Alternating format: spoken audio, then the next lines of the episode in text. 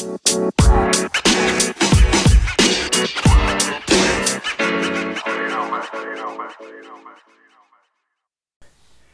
y caballeros, ya estamos de vuelta. La expresión de la tinta, aquí está Ale, aquí está Fer acompañándome y como cada capítulo vamos a hablar sobre tatuajes, vamos a hablarle de muchas otras cosas que no tienen nada que ver con tatuajes y muy gustosas de volver aquí con ustedes. Fer, ¿cómo estás? Bien, muy chido, porque uff, hoy vamos a levantar esa maldita bandera de que los tatuadores pues somos profesionistas, o sea, sí le echamos ganas, sí le estudiamos, hay mérito detrás de ello, siempre lo decimos y hoy lo reafirmamos con la invitada y con el, la introducción que vamos a decir hoy. Totalmente, como ya lo saben, creo que lo hemos repetido ya, estoy casi seguro que en los ocho capítulos anteriores, y uno, hay uno de los propósitos también fue ese de la expresión de la tinta en su momento de, que se creó, es demostrar que los, que los tatuadores son artistas. Pero nos pusimos a pensar y justamente con la entrevista de, de hoy, que es otra entrevista internacional desde Colombia para el mundo, nos pusimos, nos preguntamos si los tatuadores también son profesionistas. Definitivamente para nosotros son artistas. Y ahora la pregunta es, ¿se deben de considerar profesionistas? ¿Tú qué crees, Fer? Uf, creo que sí. Ya lo hablamos en el capítulo 1, pero hoy vamos a tocar y creo que vamos a... y es la perfecta forma de decirlo a través del, dibujo científico, que nuestra entrevista el día de hoy es la eminencia en el dibujo científico de Colombia. Y, ella, como lo dice, ella estudió algo antes de una carrera, antes de ser este tatuadora. Ella hace ese proceso profesional para hacer un tatuaje. Es muy profesional en su trabajo. Y así hay muchos en México, en América Latina, en Estados Unidos, que siguen estos mismos reglamentos, estos, reglamentos, estos mismos cánones eh, científicos para diseñar un dibujo, para hacer un dibujo, para hacer un tatuaje. O sea, existe ese proceso. No solamente es aprender a dibujar muy chido, después aprender a tatuar muy chido. No, hay tatuadores que tienen algo atrás de ello, como el, como es el dibujo científico. Totalmente de acuerdo. Creo que un profesionista en el área que tú quieras va a ir acompañado no solamente de talento, sino también de disciplina y de una, una cierta actitud que le va a permitir realizar su trabajo y ser reconocido por la sociedad o por las personas a quienes, quienes estén interesadas en el mismo, ¿no? Y bueno, aquí en la expresión de la tinta hemos tenido muchísimos, bueno, no muchísimos, pero los suficientes tatuadores para darnos cuenta que realmente no es como que, sí, y como muchos lo dicen, yo dibujaba en la primaria, yo era buena y esto, y, no por eso alguien le iba a pagar, sino que decidió hacer, o sea, reconvertirlo en una profesión y en, la actividad que le da de comer día a día.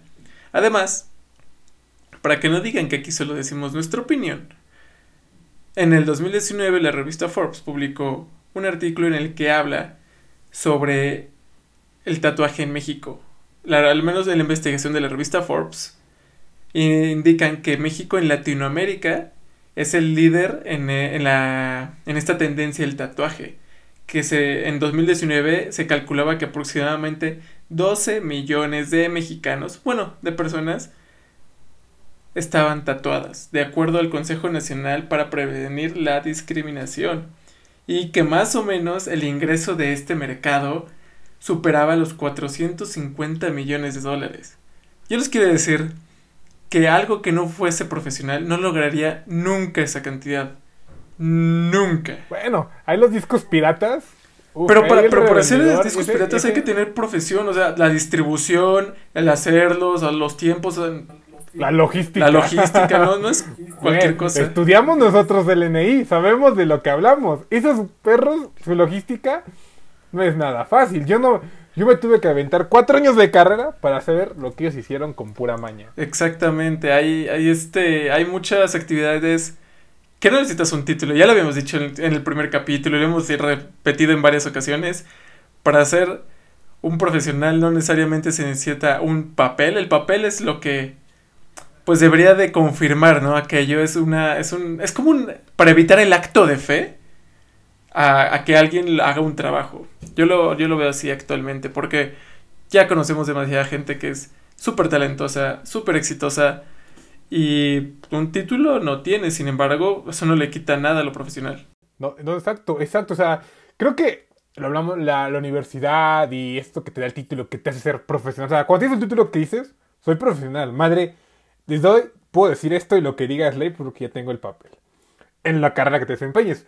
Aquí nuestra invitada claramente ella, ella lo dijo, no terminó su carrera como tal, pero sin embargo tiene ese, eso que te da la universidad de ser como metódico. Ella es muy metódica, porque si el dibujo científico es estar visualizando algo, estarlo observando, comprendiendo, analizándolo y después pasarlo al papel, tal cual como se ve en la vida real. O sea, es, y es complejo, no es fácil hacer, requiere mucha técnica y mucho entrenamiento. No es algo que te va a salir por puro instinto que dices, ah, me nació hacer estas letras, me nació hacer este Bob Esponja cuando tenía 5 y salió, o sea, no. Esta madre es algo muy realista, algo que sí necesita hacer una persona que se dedica muy, mucho tiempo de su vida a dibujar y perfecciona esta técnica y la ciega, vaya, se nota un montón. Y como decías, la industria de México está tan chida que, por ejemplo, Juanca.ttt, si así lo pueden encontrar en Instagram, igual es un increíble maestro de, del dibujo científico. Y aquí sí hay muchos en México y creo que ahí llevamos también como esa, esa bandera, ¿no? De que estamos también nosotros liderando esta industria que pues, la verdad está muy hermosa. De eso se trata este podcast. Sí, totalmente. Pero yo estoy muy contento de que María, o mejor conocida como La Ciega, nos haya acompañado en esta entrevista. Porque casualmente, después de, de seguir a María, me puse a investigar. Bueno, pues me puse a buscar más tatuadores colombianos. Y encontré unas chuladas. Digo, wow, o sea, sí también están yendo para arriba con todo, ¿eh? Lo, no, Sudamérica está cañón. Ya lo habíamos notado con la polilla, con Chile. Hoy lo estamos notando con Colombia. Y este si algún compañero, alguno de nuestros oyentes es colombiano, siéntanse muy orgullosos porque hay gente muy talentosa y van en muy, muy, muy buen camino. Creo que Latinoamérica en general puede convertirse en, en ese paraíso para el tatuaje que alguna vez, o que, o que más bien, lo, lo es algunas partes de Europa y que actualmente, ¿no? Sí, sí. No tenemos nada que envidiarle a los coreanos. O sea, los coreanos también, hijos, Hijos, pero también aquí en México y en Colombia, como dices, hay. Sí, no, Asia tiene una, un nivel muy alto, pero creo que obviamente va, va, a haber diferencias porque todo cae en gustos. Sin embargo, este, hay que reconocer que, que tienen también un trabajo muy disciplinado. Sin embargo, yo creo que Latinoamérica está convirtiéndose en igual algo muy profesional, muy este y no, y no seriamente tiene que ser un dibujo científico, algo realista o un realismo, ¿no? Hay mucho, se nota la, la profesión al momento de que también muchos de los artistas este, meten sus propios diseños, crean sus propios personajes, diseños totalmente originales. Se nota mucho en la técnica, en cómo lo hacen. Joder, sí. O sea, vayan a darse una vuelta por nuestro Instagram. Vean a quién seguimos. Son puros tatuadores, puros artistas. Cualquiera que le den, lo apuesto, van a entrar a su, a su Instagram y van a ver, oh por Dios, este vato en lo que hace, en lo que se precisa, es buenísimo. No importa si hace lettering, no importa si este, hace anime, si hace realismo, si hace neotradicional, tradicional, todos son buenos. O sea, y, y no tenemos que decir nada, nada, nada, nada que, que, sentir envidia con Corea, o sea, estamos, o con Asia. Nosotros también tenemos un chingo de talento aquí en, en América Latina y está, está, está chido también. Lo que nos falta, y lo que decía muy bien María, es que el gobierno se ponga las pilas, que regularice todo este pedo, que nos dé un lugar también en este. un lugar que, que merecemos dentro de dentro del escenario porque pues la verdad como bien lo acaba de decir Tobar de que dejamos dinero dejamos dinero o sea hay varo hay varo en esto y, y falta por ejemplo en ciertos países aquí en México ya está más hecho pero en Latinoamérica como Colombia falta que lo legalicen, falta que pongan ahí las partes clave que tienen que estar para que haya una tarjeta sanitaria como aquí, que tenga este una, una posición dentro de... Ella decía... a, lo, a, lo, mejor ya, ya, ¿no? Si, si ya, si estamos diciendo pura tontería en cuanto a la, la regulación colombiana, háganoslo saber también, ¿eh? por favor. Pero... Porque leímos, pero pues... ya, ya lo dijimos, pero este, sí, definitivamente este, se necesita regularse un poquito más. Que a pesar de eso, hay muchos estudios que sin con o sin un permiso sanitario tienen medidas muy, este, pues adecuadas. No, no, no, es que sean buenas, no bien son las adecuadas y las necesarias. Y ya lo escucharán no solo de, de nosotros, sino de nuestra entrevistada. Así es que, pues va, vamos a lo de lleno, a lo, como siempre les digo, a la carnita de este podcast.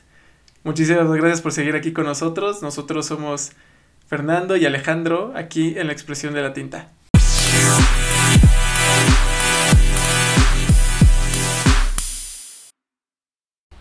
Hola y bienvenidos a todos a esta novena entrevista. Ya casi estamos terminando la primera temporada de la expresión de la tinta. Ha sido un gusto estar con ustedes. No quiere decir que no vayamos a volver, pero no sabemos cuándo, así es que hay que aprovechar estos capítulos que tenemos. Porque el 2020 estuvo horrible, pero nosotros aquí seguimos, nosotros les seguimos trayendo invitados e invitadas estrellas y top en el mundo del tatuaje. Y es por eso que hoy, hoy seguimos en en internacionales. Saben que a nosotros nos gusta cerrar con broche de oro nuestros proyectos y por eso hoy les trajimos una estrella desde Colombia para el mundo. Y en esta ocasión nos acompaña en la expresión de la tinta María Mónica Salamanca, que quizá la reconozcan mejor por su nombre en Instagram, La Ciega. Hola María, ¿cómo estás? Bienvenida a la expresión de la tinta. Hola, ¿cómo están? Muchas gracias por la invitación. Yo muy feliz de estar aquí. Nosotros estamos todavía más contentos, ¿o no, Fer? Sí, estamos encantados porque lo se le faltó decir que es, es una definición de una supermujer, gran madre, gran artista, comparte todo su conocimiento. Ya dijimos, es como... Ah, aquí, aquí, aquí tenemos personas que pueden aportarles mucho en todo sentido y ella es la definición de todo eso que acabo de decir al máximo. Ay, no, me siento súper halagado. Muchas gracias. no, es que es verdad. Digo, un día métanse a su Instagram. Es más, se van a meter sobre todo el arte que trae. Es, es complejo, trae varias cositas, es muy diverso y además muestra mucho este amor de madre y este y tiene impulsas muchas ideas, ¿sabes? Últimamente estos, estas semanas hemos estado siguiéndote más, yo por lo menos, y visto que subes como este, estos movimientos sociales, esta concientización social, donde subes programas, proyectos, y bueno, es increíble, como persona eres increíble y un gusto tenerte aquí. Ay, muchas gracias chicos, y qué chévere que miren las historias, porque yo digo, ¿será que la gente sí me sigue por las historias o solo por los tatuajes? Bueno, intentémoslo. Bueno, creo que yo creo que por ambas, ¿no? Finalmente, Fer, creo que se acabó todos los, eh, los adjetivos. En cuanto definitivamente tus tatuajes tienen mucho, mucho, mucho de qué hablar, que ahorita entramos un poquito más de lleno en eso, pero también creemos que es muy valioso lo que compartes y el, y el propósito porque lo haces, porque no es como que eh, se obtenga un beneficio de ellos, además por, por, este, por realmente ayudar. Ok, bueno, muchas gracias, qué honor.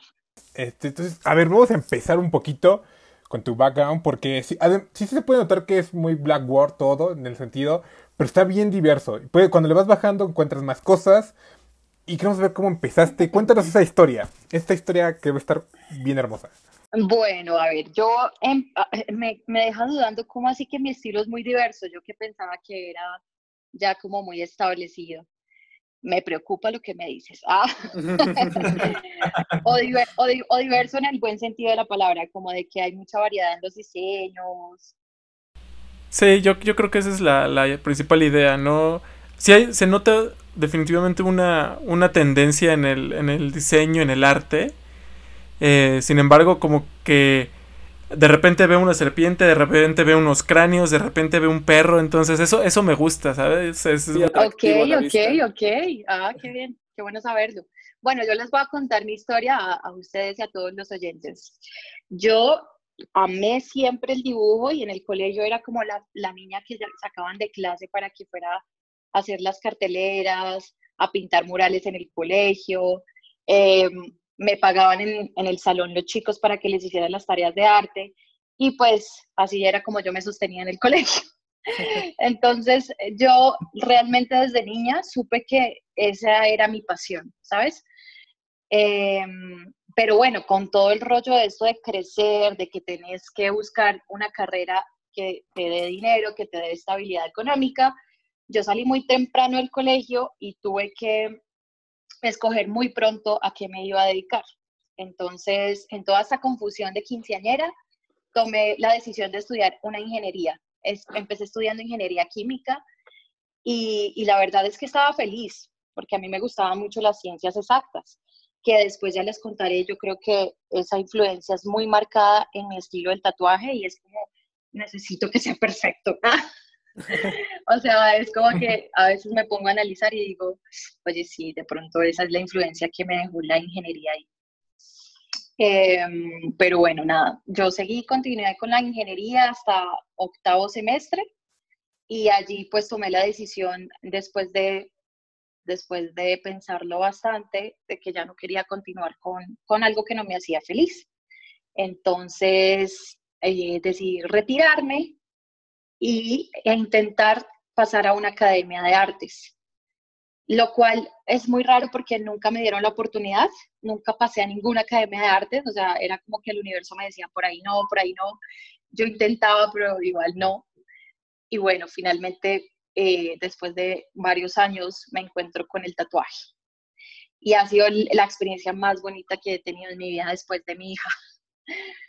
Es muy, muy, muy, muy lindo, o sea, realmente no me imagino haciendo otra cosa. Em, y pues nada, esa es mi historia. O sea, si no, si no malentendí, realmente, a pesar de que buscaste la oportunidad de entrar a una institución artística, eh, nunca hubo la suerte, ¿no? No, nunca hubo la suerte. Es decir, no sabía yo qué era lo que le disgustaba a los profesores de arte, que no le gustaba de mi trabajo, pero me decían, no, tú no eres artista, tú no eres artista. Y, fueron cuatro veces las que me presenté en la, en la Universidad Nacional de Colombia, que digamos que es como una de las universidades más emblemáticas que tiene el país, mm, porque es pública y porque es muy buena. Pero bueno, eh, no se dieron las cosas hasta que finalmente dije, de lo que se pierde la academia, ah, de lo que se pierden ellos, no yo, yo voy a seguir haciendo mi arte. Y así fue como empecé pintando cuadros, haciendo murales, eh, después me metí a hacer unos cursitos de ilustración digital, como para tener más manejo de las herramientas Photoshop, Illustrator. Em, y ya, así fue como poco a poco fui, fui saliendo adelante. Mira, yo estoy viendo a Fer que se muere por preguntarte algo, así es que Fer. No, es que, es que, es que, es que estaba escuchando y esto es algo que ya, ya, ya hemos escuchado mucho en este podcast, que la verdad es complicado ser artista. A algunos se les da más fácil, a otros no tanto, pero ciertamente tu arte, es que me sorprende mucho cómo es que sin tener un estudio previo universitario, podemos ver ese tipo de calidad, el que subiste la última vez, eh, creo que era una virgen me parece, es muy fino y todo tu arte es muy fino, entonces dices que es gracias a que eres ingeniera y tienes como estos procesos que se dan en la ingeniería que son como muy estándar. A ver, si esto se hace así, es un proceso, esto es un modelo y esto se lleva así. ¿Cómo lo transportaste? Porque yo no soy ingeniero, soy un licenciado que después se quiso ser artista. Entonces, tal vez no tengo tanto ese, ese, mecanismo. ¿Cómo, ¿Cómo lo trasladaste? ¿Cómo fue que dijiste, ok, voy a usar todo esto que se gané en, en, ingenierías para, para el arte? ¿Cómo lo estandarizaste? Eh, a ver, lo que pasa es que eh, cuando yo estaba en ingeniería nunca paré de dibujar. Yo siempre dibujaba. Entonces, digamos, en las clases, lo que yo hacía era, no tomaba apuntes, sino me imaginaba todo el rollo matemático en dibujos. Entonces es como que nací con, con la capacidad de poder expresar todo a través de, de los dibujos. Eh, mi dibujo, digamos que no es tan, es más bien como un dibujo realista para decirlo así. No es un dibujo tan creativo, no es un dibujo como que marque su propio estilo, sino que mi dibujo está regido mucho por la ilustración científica, por lo que veo y por lo que, o sea, a mí se me queda mucho en, la cabeza cómo se siente lo que veo. Y es un buen ejercicio para, para los que están aprendiendo a dibujar y es como que intenten dibujar lo que sienten. Es decir, cómo se siente una roca. Dibuja cómo se siente una roca. No dibujes la roca, sino dibuja cómo se siente. Entonces, mi dibujo es muy texturizado. No sé si se han dado cuenta. Me, gusta mucho meterle bastante textura, puntillismo, etcétera. Pero, pero básicamente es porque, no sé, como que siempre lo, lo interpreté de esa forma. Admiro muchísimo a la gente que hace cómic, admiro muchísimo a los ilustradores porque digo, wow, eh, se replantean una, una idea completamente diferente y la, la hacen completamente diferente. En cambio, yo sí soy como más regida a lo que veo y lo que siento. Y así es como lo voy interpretando y ese, y ese es el resultado de, pues, de, lo que ustedes han visto. De hecho, sí, creo que ah, como lo describiste, el, ahorita todos esos pequeños detalles definitivamente lo, los pueden ver en, en, su Instagram. Les recuerdo su Instagram, lo pueden encontrar como La Ciega con doble G, para que estén viendo las fotos y todos estos diseños.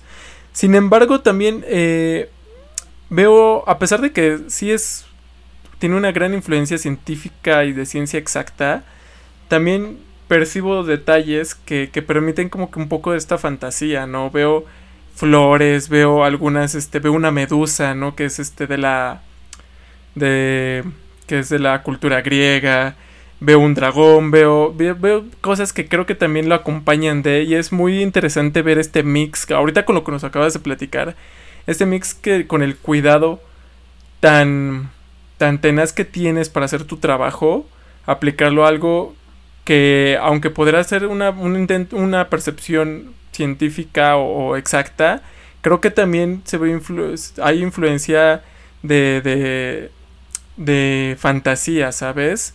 No sé si tú también lo ves, yo al menos lo, lo percibo así, no sé, Fer, ¿tú cómo lo percibes? Pues sí, yo lo percibo ese proceso botánico. De hecho, creo que las, esa parte es la que mejor le queda y hace todo sentido cuando, cuando te plantea la, el proceso de ingeniería, que creo que es, es cool porque fue mucha práctica, no fue como algo...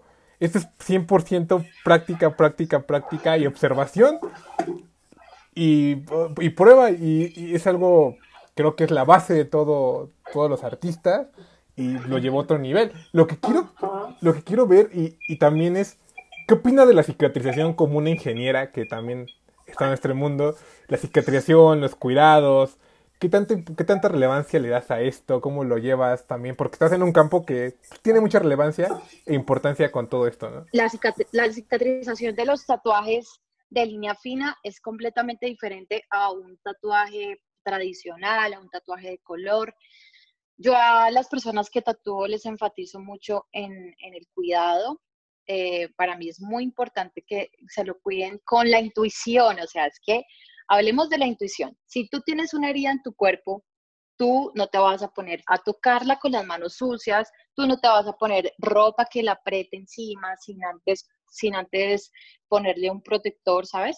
Entonces hay que tener bastante intuición con la herida, o sea, si te duele, entonces échate agua fría, jabón sin pH, hidrátalo todo el tiempo, toma mucha agua, no consumas cerdo porque el cerdo y las carnes frías me he dado cuenta que pueden desarrollar alergias, igual que la leche de vaca. Entonces, eh, pues es tener cuidado también con lo que comes. Pues yo sí soy como muy estricta en ese sentido porque, porque yo he vivido las dos caras. La cara de no cuidarse los tatuajes, de emborracharse cuando uno sale del estudio y, y, la cara de pues cuidármelo al extremo. Y sé cómo quedan de diferentes. O sea, realmente eh, yo le digo a las personas, 60% pertenece a mí y el 40% es tuyo. Así que cuídalo. Wow, eh. No sabía que, eh, es decir, ¿tuviste una complicación con algún tatuaje? Uy, sí. Les voy a contar acá entrando en confianza. Yo, eh, yo con una amiga nos encanta, bueno, o nos encantaba ponernos a tomar y que la cervecita y que, bueno, que mientras que ella me tatuaba, básicamente estábamos enfiestadas. y ese día o sea, tomé tanto, comí, salimos y comimos empanadas, que las empanadas acá en Colombia, no sé si acá, allá en México también hay empanadas, pero son como unos fritos con ají, con mucho chile. Y nada, eso es fatal para los tatuajes. Ese día se me infectó el tatuaje mal, al otro día tenía pues todo el, todo el tema de la complicación con el, con la infección y con la fiebre. Entonces ahí dije, oye, sí, esto no es un juego, o sea, realmente sí importa, sí importa cómo te lo cuidas. Y enfatizo mucho pues en los tatuajes de línea fina, porque al ser una línea fina, pues se puede borrar más fácil. Entonces, si tú no te lo hidratas bien, no te lo cuidas los primeros días bien, pues se te puede borrar más fácil. O, le puede pasar algo al tatuaje, no sé. Ah, mencionaba que yo, qué bueno que mencionaba esa parte de, de todo, todos tus lo que pasó con tatuaje, tu cicatrización, esta historia tan increíble. Porque yo recuerdo cuando empecé a tatuar, la persona que a mí me enseñó, evidentemente, pues no aprendió en un barrio que aquí se le conoce como Tepito, que no aprendió ni, no sabe nada de ingeniería, ni de química, ni de biología del cuerpo, ni nada. Entonces él, él siempre tatuaba tomando y le daba cerveza a los con los que tatuaba, ¿no? Entonces todo el tiempo, todos sus tatuajes era, se podía tomar él y tomaba a la persona de la que estaba tatuando. Y, y siempre me decía, no, eso no importa, eso no tiene nada que ver, eh, tiene que ver más con que se cuiden del sol. Y o sí también creo que es un factor muy importante eso, la protección eh, del cuerpo también por el sol y todos los rayos solares. Pero ahorita que lo te ríes así, creo que aquí todavía sigue siendo un mito. Todavía creo que es un mito entre los tatuadores de, no, sí puedes tomar, no te va a pasar nada, tú, tú vete a tomar y no te preocupes. Pues, pues puede que sí sea verdad, pero es que todos los cuerpos son diferentes, no sabemos cómo, cómo vaya a reaccionar. Yo creo que acabas de dar en el clavo, todos los cuerpos son diferentes y sí, yo, yo me he dado cuenta, por ejemplo, yo me... Yo casi todos mis tatuajes, solo, más bien solo uno es a color. Y a pesar de que me encanta, me encanta el diseño, eh, como yo creo que la tinta no me, no me queda tan bien como cualquier otro tatuaje de tinta negra. Y este... Y en cuanto, yo también he hecho algunos experimentos, por así decirlo, en el mi cuidado. Digo, definitivamente no me he descuidado en ninguno de mis tatuajes. Pero he cambiado tan solo, por ejemplo, de marca de alguna crema. O he cambiado este cierta. algo tan, tan pequeño como inclusive la marca del jabón. Y sí he notado que en algunos se tarda mucho. Se puede tardar hasta un mes en cicatrizarse. Cuando el, el, el que más rápido me ha cicatrizado fue en. Creo que en dos semanas ya estaba listo. Así es es verdad. Sí, sí, sí, es bien diferente. Y, y bueno, esa historia espero que sirva para que todos lo tomen, todos los tatuadores que están ahí como de cada cuerpo es diferente y tomar las precauciones más adecuadas posible, las, las genéricas, creo que no, es una limitación, pero sí, todos hemos tenido tatuajes feos, o bueno, creo que todos los tatuadores que hemos conocido hemos tenido tatuajes. Hemos ido aprendido con nuestro cuerpo también. a mí me pueden llamar anticuada, pero a mí me parece que si uno está tatuando y está tomando y está fumando, está desmeritando un poco la profesión del tatuaje y está, y está perpetuándola en ese estigma de que el tatuador es un rockstar chirri, de que, mejor dicho, pues chirri es como, acá en Colombia es como, eh, no sé cómo decirlo allá en México, pero bueno, ustedes me entienden la palabra, es como lo más desprendido, pues, de todo. Entonces, a mí me parece que esto es una profesión seria que merece también tener un respeto y una visibilidad por parte de, de la sociedad y de los gobiernos, porque en esta cuarentena nos dimos cuenta que ningún gobierno pensó en los tatuadores y en las tatuadoras. Entonces, ahí es donde uno dice, esta profesión ante la ley, ante la sociedad, parece que no tiene mucho peso. Y ese comportamiento de uno emborracharse con los clientes, de uno estar fumando mientras tatúa, etcétera, a mí me parece que eso no ayuda mucho. A mí me parece que hay que mostrar una cara profesional, porque lo que uno está haciendo es una microcirugía en la piel. Uno no está jugando, ¿sabes? Uno está... Eh, yo honro mucho que la gente confíe en mi trabajo y cada vez eh, que voy a tatuar, pues como que me encomiendo y digo, bueno, eh, muchísimas gracias por estar aquí, por venir, porque realmente pues para mí es un honor que me dejen hacerles un tatuaje. Entonces es, es una profesión que merece tener respeto también. Totalmente de acuerdo. Wow, wow, wow, wow, wow. María, me acabas de robar un buen de palabras. Es, este, resumiste muchos capítulos y mucho pensamiento de la expresión de la tinta en, pocas palabras. Ah. No, no, no, al contrario, este, Gracias, en serio, por las palabras. Yo espero que también todos los que nos estén escuchando, tanto ya sean tatuadores o no sean tatuadores, pues tomen sus puntos de vista. Si quieren dar su punto de vista, tienen nuestro Instagram, tienen nuestro Facebook para dejárnoslo. Y, este, Ay, para que me escriban, eso es mentira.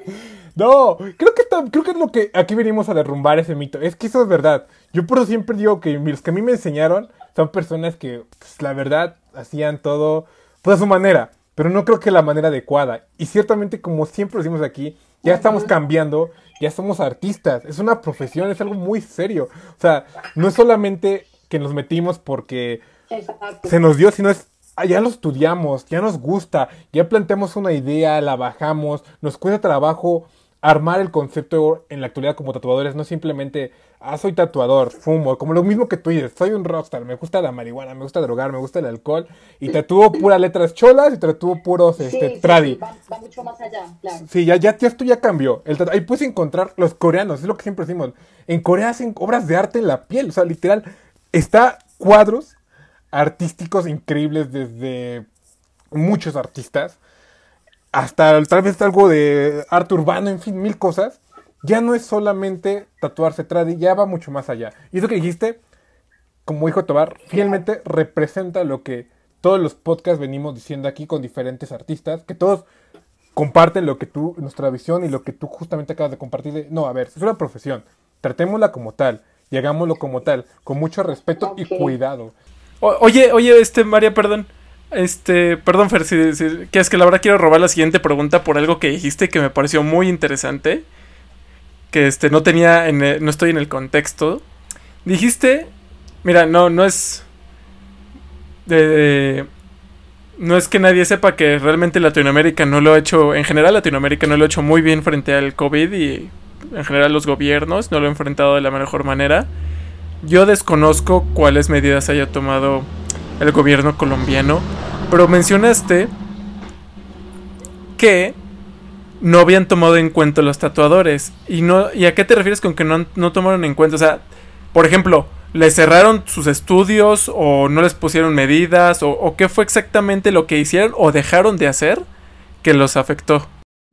Pues mira, realmente hablar de que, de que se olvidaron de los tatuadores en un contexto tan difícil como es Colombia, eh, suena como una pataleta, porque los tatuadores, si bien pues acá podemos vivir cómodamente, entonces realmente no es que no es que necesitáramos pues muchas ayudas, pero pero el gobierno colombiano jamás va a tener en cuenta el tatuaje o no lo ha tenido en cuenta como una profesión válida. Es decir, nosotros entramos como en estética, belleza, algo así, pero pues Ujú. no es como, bueno, son tatuadores y son tatuadoras y estos son los ingresos que presentan y, y, y ahorita en la pandemia que todos estuvimos encerrados, que el gobierno pudo haber dado ayudas, pues imagínate, no se las dio ni a la, ni a la gente más necesitada, pues mucho menos tomó en cuenta las profesiones de, de los tatuadores y las tatuadoras. Entonces, pues nada, eh, yo lo decía, era más como para, para em, evidenciar como la, la invisibilidad que está en la sociedad con nosotros, em, pues porque no, o sea, yo, me, yo, yo sé, yo voy al colegio de mi hija, me preguntan a qué me dedico, digo que soy tatuadora y es decir, todavía me miran raro.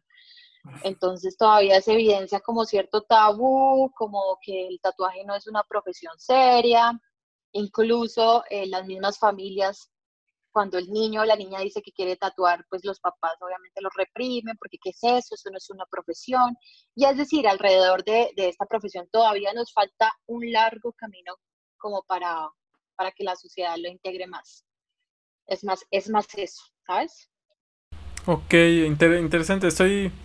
Creo que eh, fue un caso, pues sí, parecido a, a que en México también ha sido un mal, muy mal manejo de, de la, de la pandemia.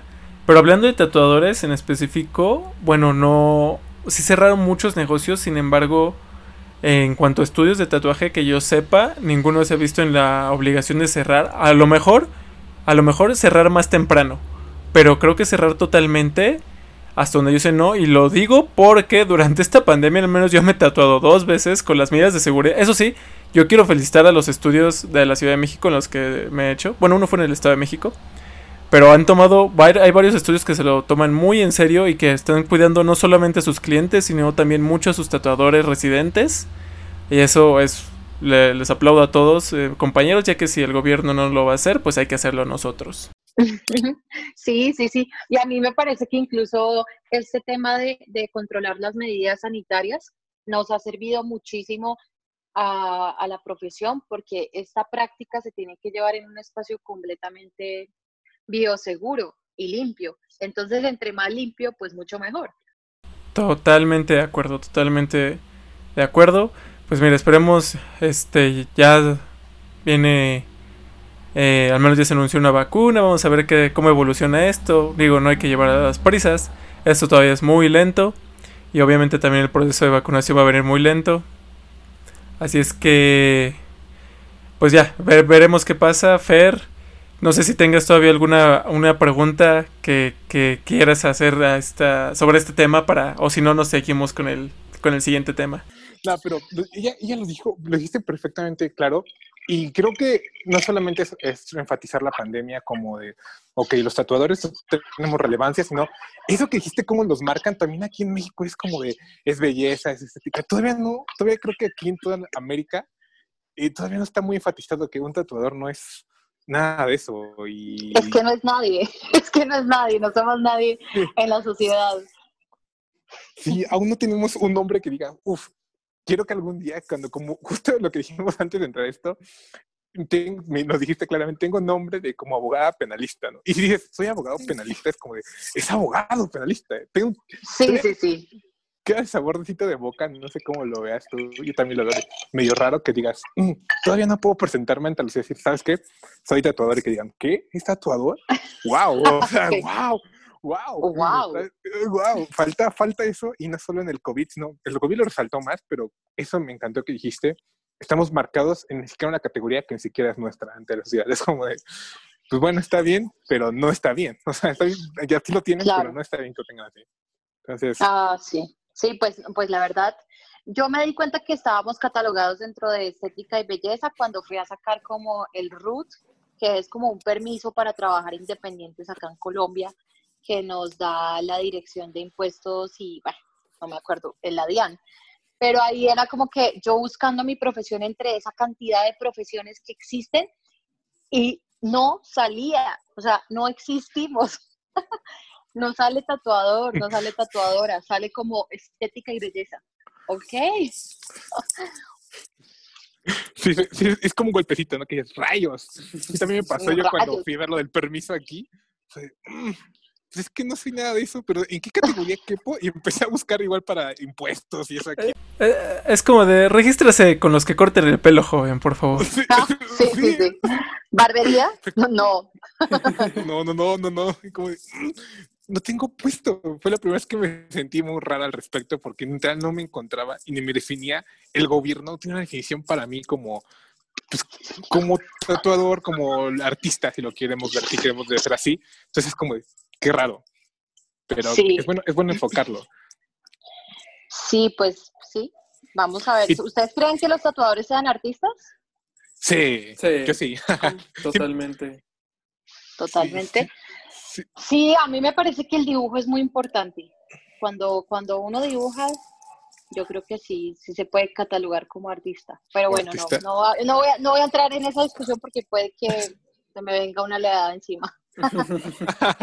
no, pues y es un tema recurrente aquí, Tomar. ¿No te acuerdas que igual me preguntaste? Sí, creo que no ha habido capítulo que no lo mencionemos. sí, que preguntó, y Tobar lo preguntó cuando empezamos hace mucho tiempo, antes de que hiciéramos, me preguntó un día, oye, Fernando, ¿es, ¿es indispensable saber dibujar para ser tatuador? Y me acuerdo que siempre mi respuesta es la misma. No es como que sea indispensable, pero oye, es lo que uno espera, ¿no? De alguien que va a hacer dibujo sobre tu piel, que sepa dibujar, claro. Dibujar. Claro.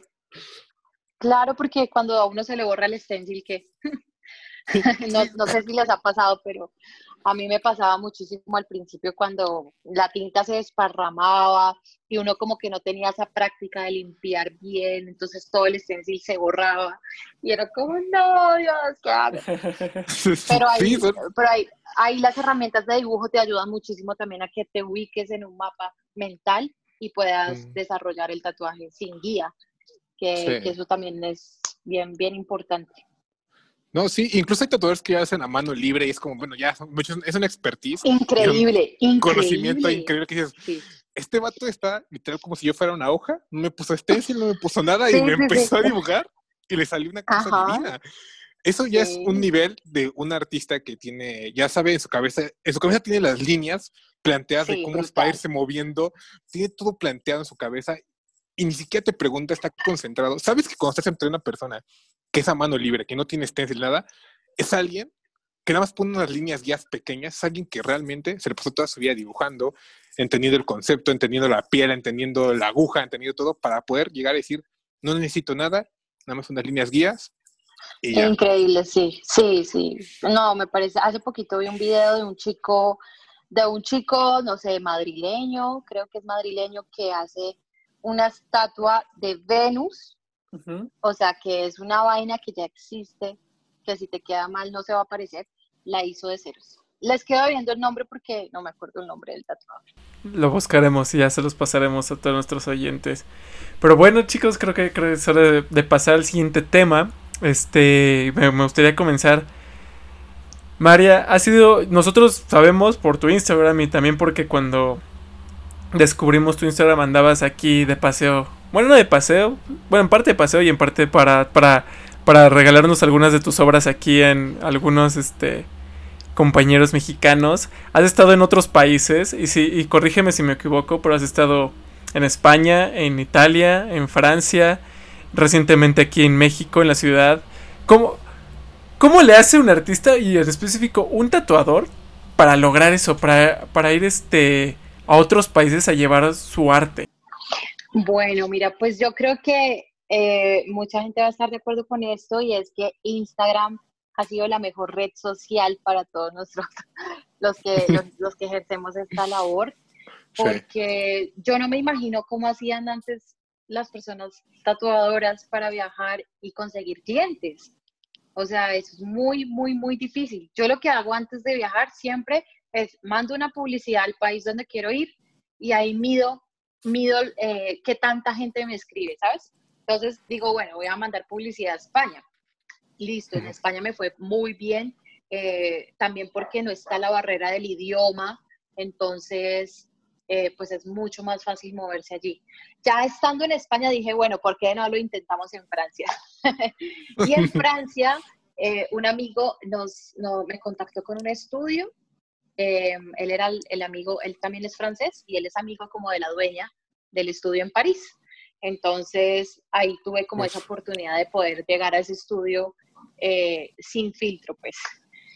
Eh, y nada, eh, mandé la publicidad, siempre el, idioma inglés, porque me parece que es el idioma universal, es decir, no voy a poner a escribir en francés que voy a estar tatuando allá, porque imagínate, van a creer que hablo francés. Ah.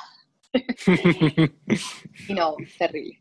Entonces, entonces, el inglés, mando la publicidad, estaré de tal día, tal día tatuando, comunícate al correo si quieres agendar. Y ahí cuando empiezo a recibir los correos digo, bueno, me están llegando varios correos, eso quiere decir que me puede ir bien. Sí, sí, sí.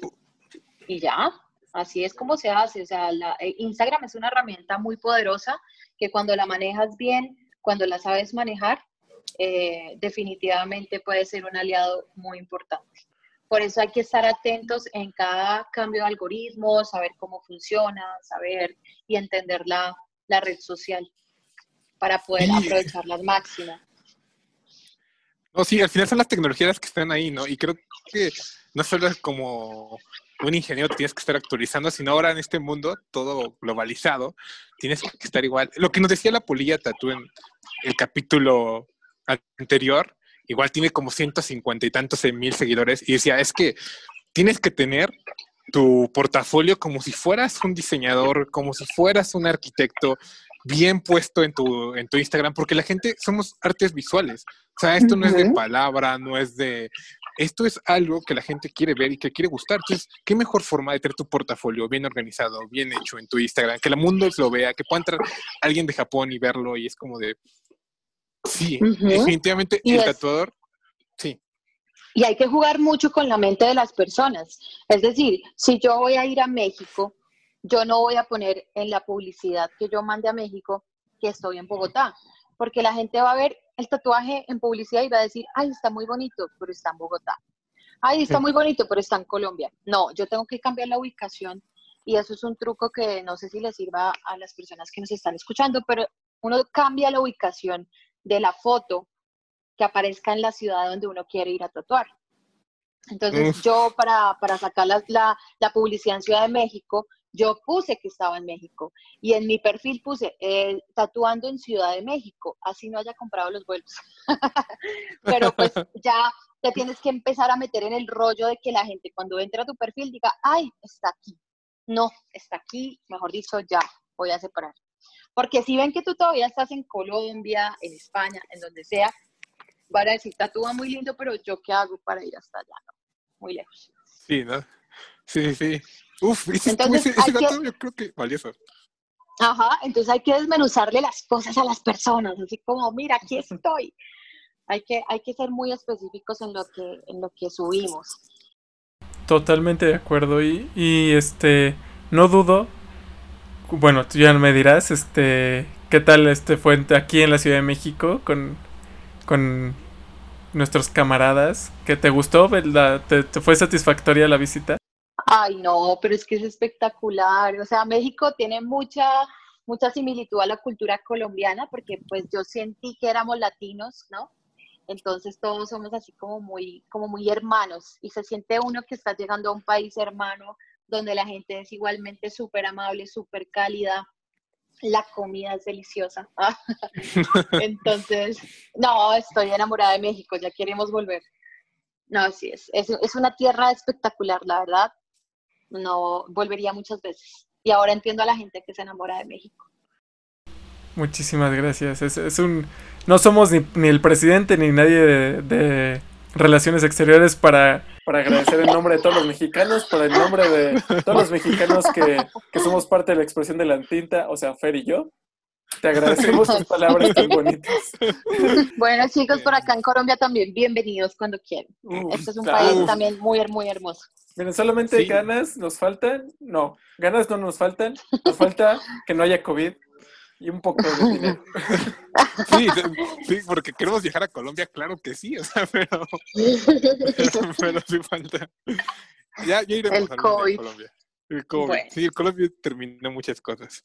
Pero bueno, y, y, creo que algo que tenemos que tocar, este, no sé qué te parezca, Tobar, que toquemos, ya empecemos con esta parte que ya se vio de la comunidad y cómo tú la has logrado a través de toda esta buena vibra, todo esto conocimiento, todas estas ganas que tienes, empezar como a formar esta comunidad y empezar a derrumbar todas estas paradigmas que existen alrededor del tatuaje desde Colombia. Que nos cuentes un poquito cómo, cómo has avanzado allá en eso.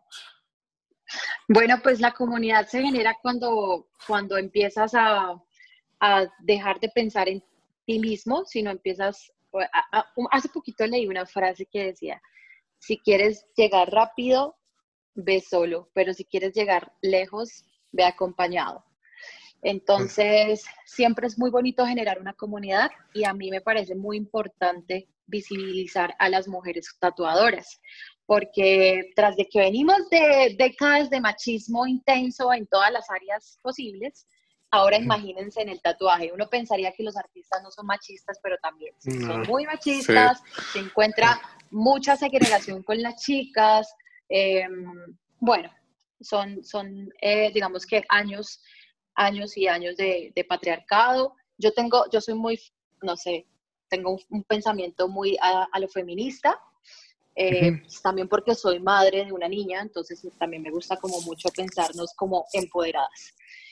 Y, ha sido muy lindo encontrar en el camino mujeres que también vibran con esas frecuencias. Entonces, mujeres sororas, mujeres que nos acompañamos, mujeres que nos apoyamos dentro de la, dentro de la comunidad, porque no sé si les pasa, pero el tatuaje siempre ha sido visto como algo como muy imposible de llegar. ¿no? Entonces, cuando uno quería aprender a tatuar, a mí me pasó que cuando quería aprender a tatuar fui a un estudio, y me dijeron que no, que, que, tenía que lavar los baños, que tenía que básicamente arrodillarme para que me enseñaran. Sí. Entonces, entonces ese tipo de, de, construcción se está derrumbando en estos momentos porque no, o sea, si, si tú eres talentoso, si tú sabes dibujar, ¿por qué yo no te puedo enseñar? O sea, ¿por qué yo no te puedo compartir mi conocimiento? Digamos que no me voy a comprometer con adoptarte como un aprendiz porque quizá necesite mucho más tiempo, Em, de dedicación, pero lo que tú me quieras preguntar, yo con gusto te lo voy a decir, porque para eso estamos. Entonces se forma una comunidad más bacana como de, hagámoslo, hagámoslo juntos. Eh, eh, establezcamos el tatuaje como una verdadera profesión y entre más gente talentosa, pues muchísimo mejor. ¿Sabes? A mí, yo he pensado a veces formar como, un sueño que tengo es como montar una academia donde vaya gente que realmente le apasione, ¿sabes? Porque hay mucha gente también que, que se interesa en el tatuaje por los ingresos, por la estabilidad económica, pero yo sí siento que en esto del tatuaje el motor que te debe mover es el corazón y la pasión. Y ya el resto llegará solo.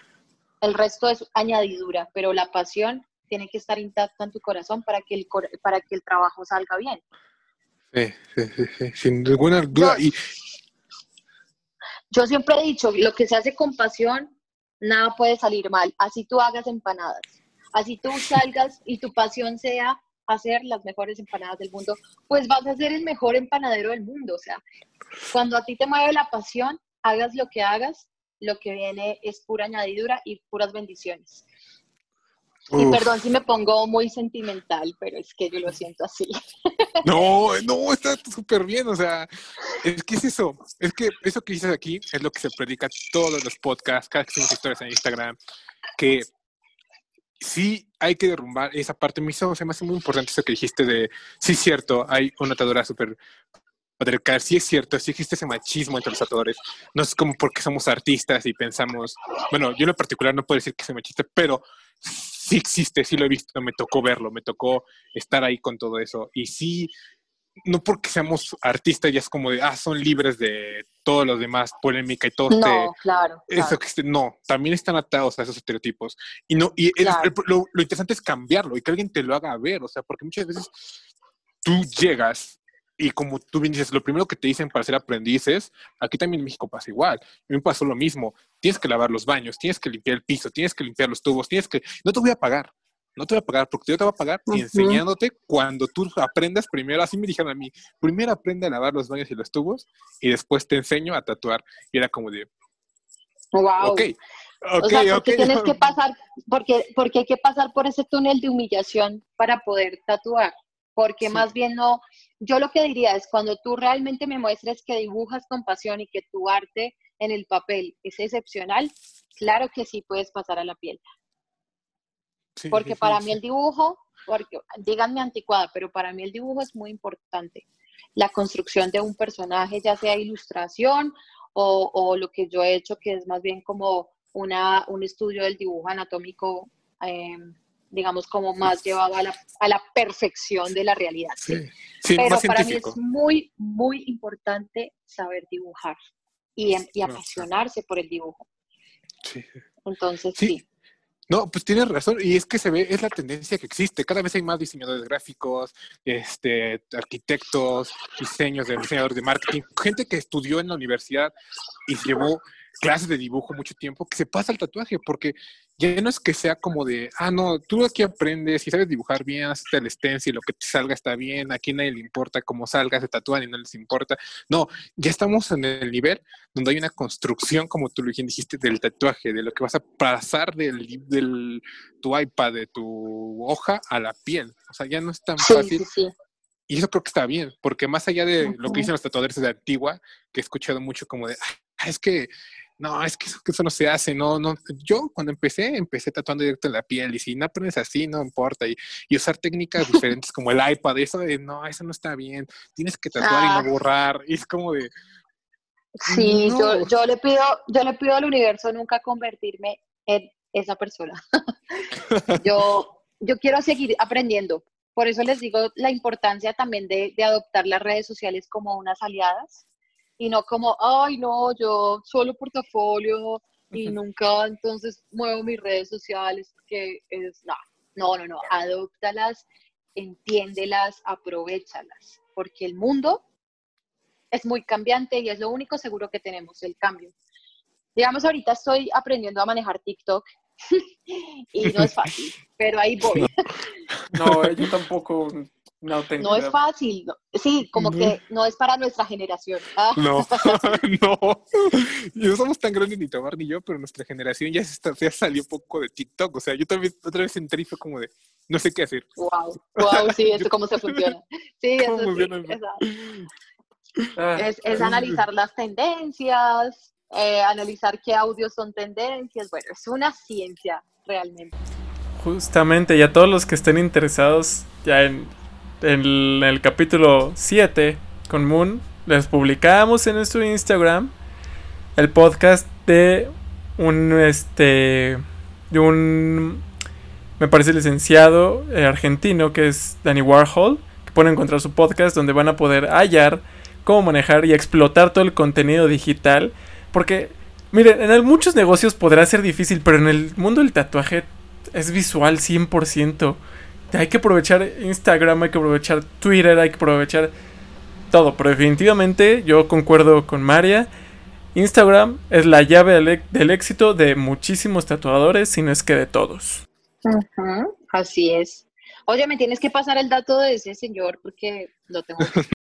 te lo, te lo pasamos este al ratito terminando la, entrevista, te reenviamos nuestra historia para que lo siga su podcast, también está en Spotify. para finalizar, quiero, pues quiero que hables un poco de la mujer en el tatuaje, ¿cómo lo ves tú siendo mujer? Yo lo veo como siendo hombre de ese lado, creo que han avanzado mucho y creo que han aportado maravilla. Yo cada vez estoy genuinamente, y aquí yo, yo, incluso de los que andamos cazando en Instagram tatuadores, soy yo el que más ando cazando. Y yo me doy cuenta en un punto que la realidad, la mayoría del arte que me gusta viene por mujeres, porque cambiaron el paradigma del tatuaje muy fuerte. Yo así lo veo, es una opinión súper personal. No sé cómo tú lo veas como esto de esta entrada de las mujeres a, a la industria del tatuaje. Ok, ok.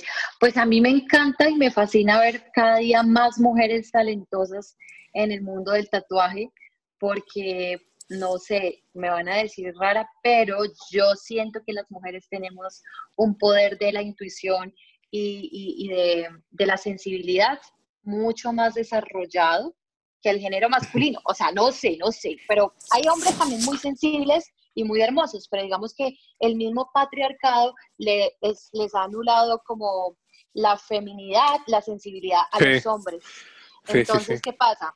Te voy a contar, los clientes vienen a mí a tatuarse, pero también vienen como a desnudar su alma, a contarme sus historias, a contextualizarme. Entonces a mí me parece muy bonito también ser como eh, como una manita ahí que les dice como tranquilos, todo va a estar bien. O sea, es decir, yo no solo los tatúo, sino también que me gusta como escucharlos, como sensibilizarme con sus procesos y, siento que eso es muy de la feminidad, porque en la comunidad que he estado eh, con hombres, pues generalmente como que uno los ve como muy en su cuento, como bueno, como casi no hablan. Ah, no digo que todos, ojo, no digo que todos, pero sí siento que las mujeres de pronto, eso sí es un punto a favor de nosotros, como esa sensibilidad que tenemos eh, de empatizar con, con, otras personas.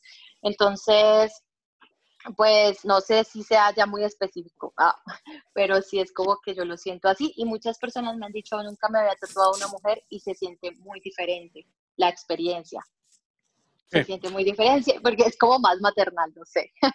Lo siento así como, ay, no, te duele, no, espérame, te he hecho algo para que no te duela. yo soy así, yo soy como, no, ven, si quieres descansemos un poquito, toma agua, les ofrezco algo de comer, como para que suban, su, no sé, como para que se sientan más cómodos y para mí es muy importante que las personas se sientan cómodas y que no sientan que son un pedazo de carne ahí y que yo los estoy tatuando y anulo y pongo barreras. Entonces, mm, siempre me gusta como generar, generar como una conversación bien bacana.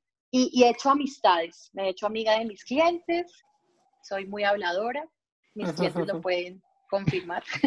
Se, agradece, la verdad. Sí, eso es muy chévere, sí. Eh, y ya en cuanto a la comunidad femenina, pues es, es, increíble, o sea, la cantidad de mujeres que están tatuando hoy en día y súper talentosas, ¿no? increíble. Me encanta. Muy sí, no, hice del ¿eh? clavo. Sí, completamente. O sea, se nota aquí en este podcast, hay una diversidad, pero la realidad es que las mujeres están apoderándose de esta de esta industria y lo cual creo que está bien porque nos hacen también a nosotros como hombres. Eso, eso que dijiste es clave, sensibilidad. Y tampoco, no voy a generalizar, pero ciertamente no todos los hombres podemos, y en el arte se necesita ser, ser sensible, además de otras cosas técnicas, mil más, creo que todo artista debe tener un poco de sensibilidad respecto a cómo pasa de toda su cabeza su idea, de todo el mundo, cómo lo interpreta al papel. creo que debe de haber sentimientos, sino como se siente muy, pues como si estuvieras, no sé, se siente sin poder sin el proceso, es como se siente muy hueco. Entonces, creo eso que es, es correcto. Tienen, y también creo que la, la, intrusión de tantas mujeres ha hecho un poco que el tatuador y el hombre sean más sensible. Ya estamos siendo más sensibles, ya estamos siendo más abiertos, ya nos gusta hablar, hablar más. O sea, ya nos gusta, bueno, yo siempre he sido así, eso que dices tú, yo siempre he sido de hablar mucho con el tatuador. Sí, sí, sí. La entrevista. sí. Sí, y es muy, muy, perdón por el de los tamales, aquí en México hay mucho de tamales. es normal. que pasa el tamalero, el de los camotes, es normal. Entonces, me encanta. Camotes, sí. Ay, como extraño México. Pronto te esperamos por acá para, para este, agendar nuestra cita también y poder tener una de tus obras en nuestra piel. Ay, claro que sí, claro que sí. Perfecto, y mira, ha sido una entrevista súper interesante. Creo que tocamos temas muy variados, ¿sabes? Me gustó mucho.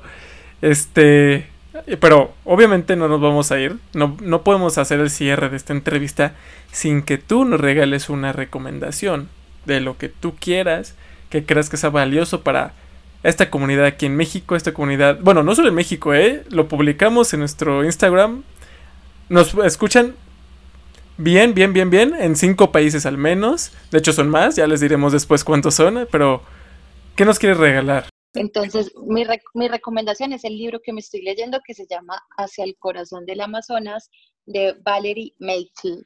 Meikle, no sé cómo se pronuncia, perdón en mi inglés, pero es una, una señora que nos cuenta su experiencia viviendo em, en el Amazonas, sola, completamente, Em, en medio de comunidades indígenas. Entonces, a mí este libro me, me, parece como muy inspirador, no solo para mí como mujer, sino para mucha gente que, que se libere del miedo, del miedo a hacer eso que tanto los, los llama y eso que tanto vibra adentro.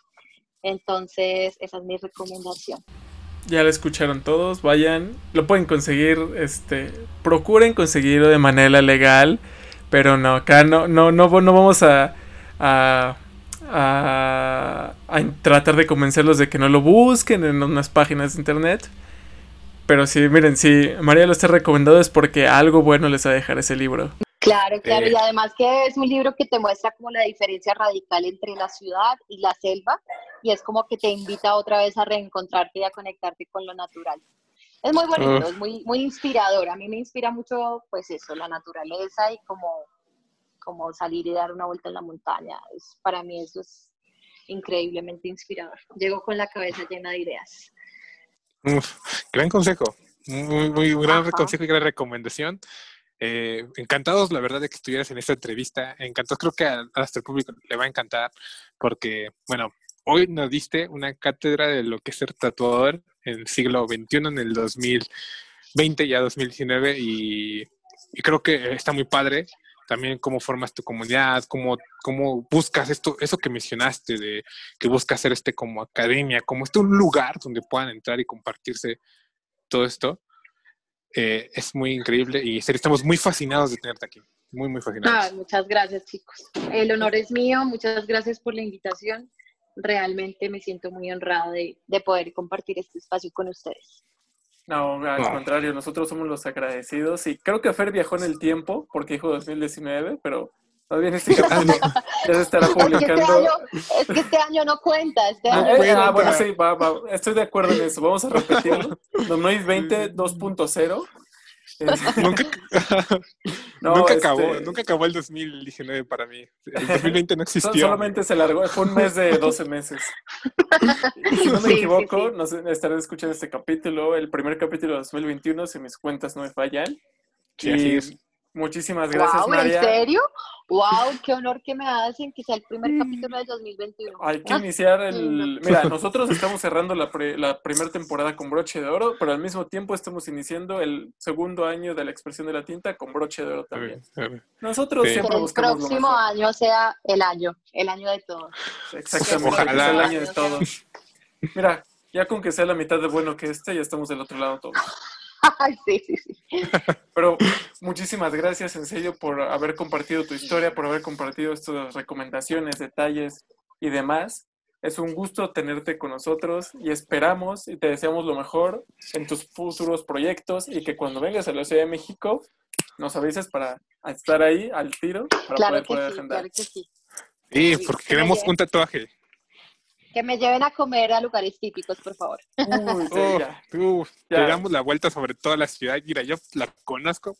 Vas a encontrar comida de esas que hacen en Garnachita en la ciudad, así con su bracita hecha por la señora. Conozco mejor aquí la ciudad. tú, tú y Rena y nosotros saltamos. Pero bueno, avísanos si te llevamos. Tuve la fortuna de estar con un cliente, tuve la fortuna de estar con un cliente. Mi cliente se llama Diego, saludos a Diego, gracias por llevarme a los restaurantes. y él me mostró, me mostró los platos como más típicos, muy rico, muy rica la experiencia. Sí, es que no acabaríamos con toda la gastronomía mexicana. Pero, ah, increíble. pues, muchísimas gracias, María. Nosotros somos Alejandro, Fer, y en este caso nuestra super invitada especial desde Colombia por el mundo, María Mónica Salamanca, mejor conocida como La Ciega. Síguela en Instagram. Y nosotros continuamos aquí en su podcast La expresión de la tinta.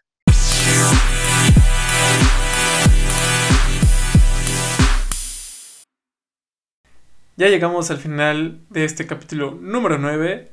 Otro capítulo internacional. Como vieron, María es, perdón, pero es una chingona en muchos sentidos.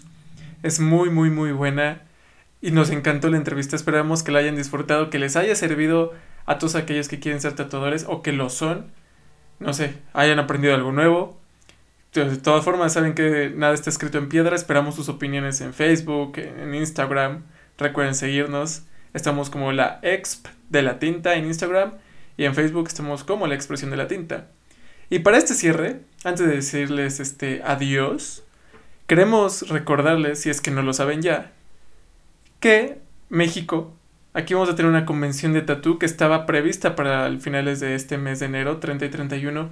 Sin embargo, por la situación sanitaria, se acaba de retrasar.